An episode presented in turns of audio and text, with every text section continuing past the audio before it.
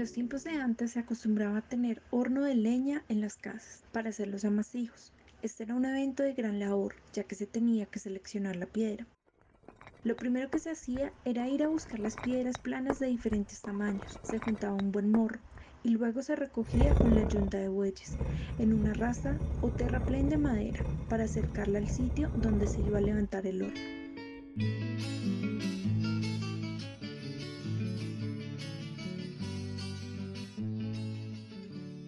Luego de tener la piedra, se hacía un hueco grande, preferiblemente donde el terreno fuera agredoso para así empezar a pisar el barro que se usaba. En lugar de cemento para pegar las piedras y para pañitar el horno, a ese barro se le echaba paja para que no se agrietara o abriera.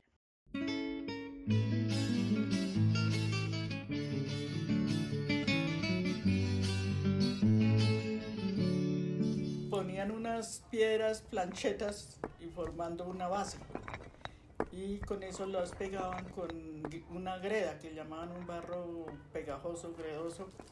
Entonces con eso pegaban y luego iban haciendo el, el horno donde se metían las latas, pero eso era redondo.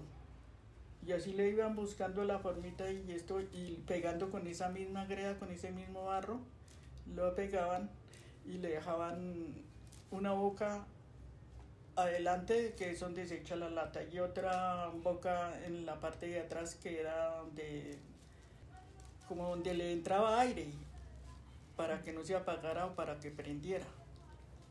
Y ya ya estuvo el horno hecho.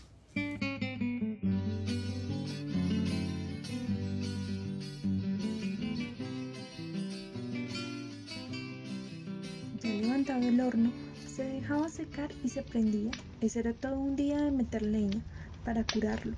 Donde hubieran quedado grietas se le echaba más barro y lo último que se hacía era echar a quemar chico verde. Este le daba un aroma y sabor muy especial al amasijo.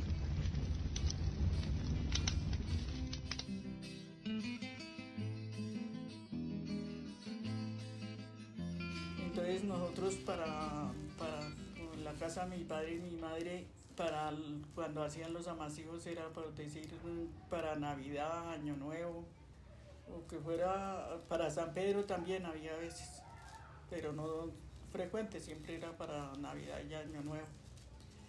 Y pues traían leña, echaban a ese horno hasta que calentaran esas piedras. Ya ellos sabían cuál era el punto de, de ya cuando se podía meter las latas con los panes para asar.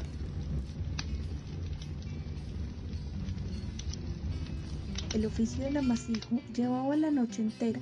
Se empezaba con el pan de maíz pelado, luego de harina, después el pan de yuca, las colaciones y de último se echaban las mantecadas.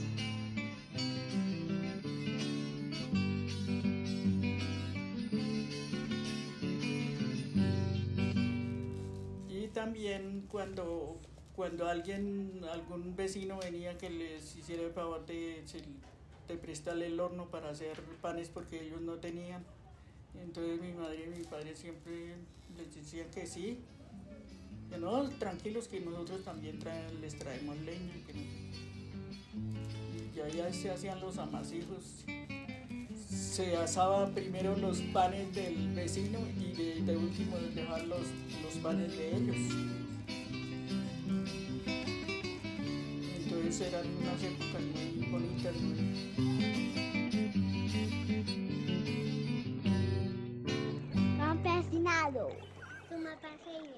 Transformando.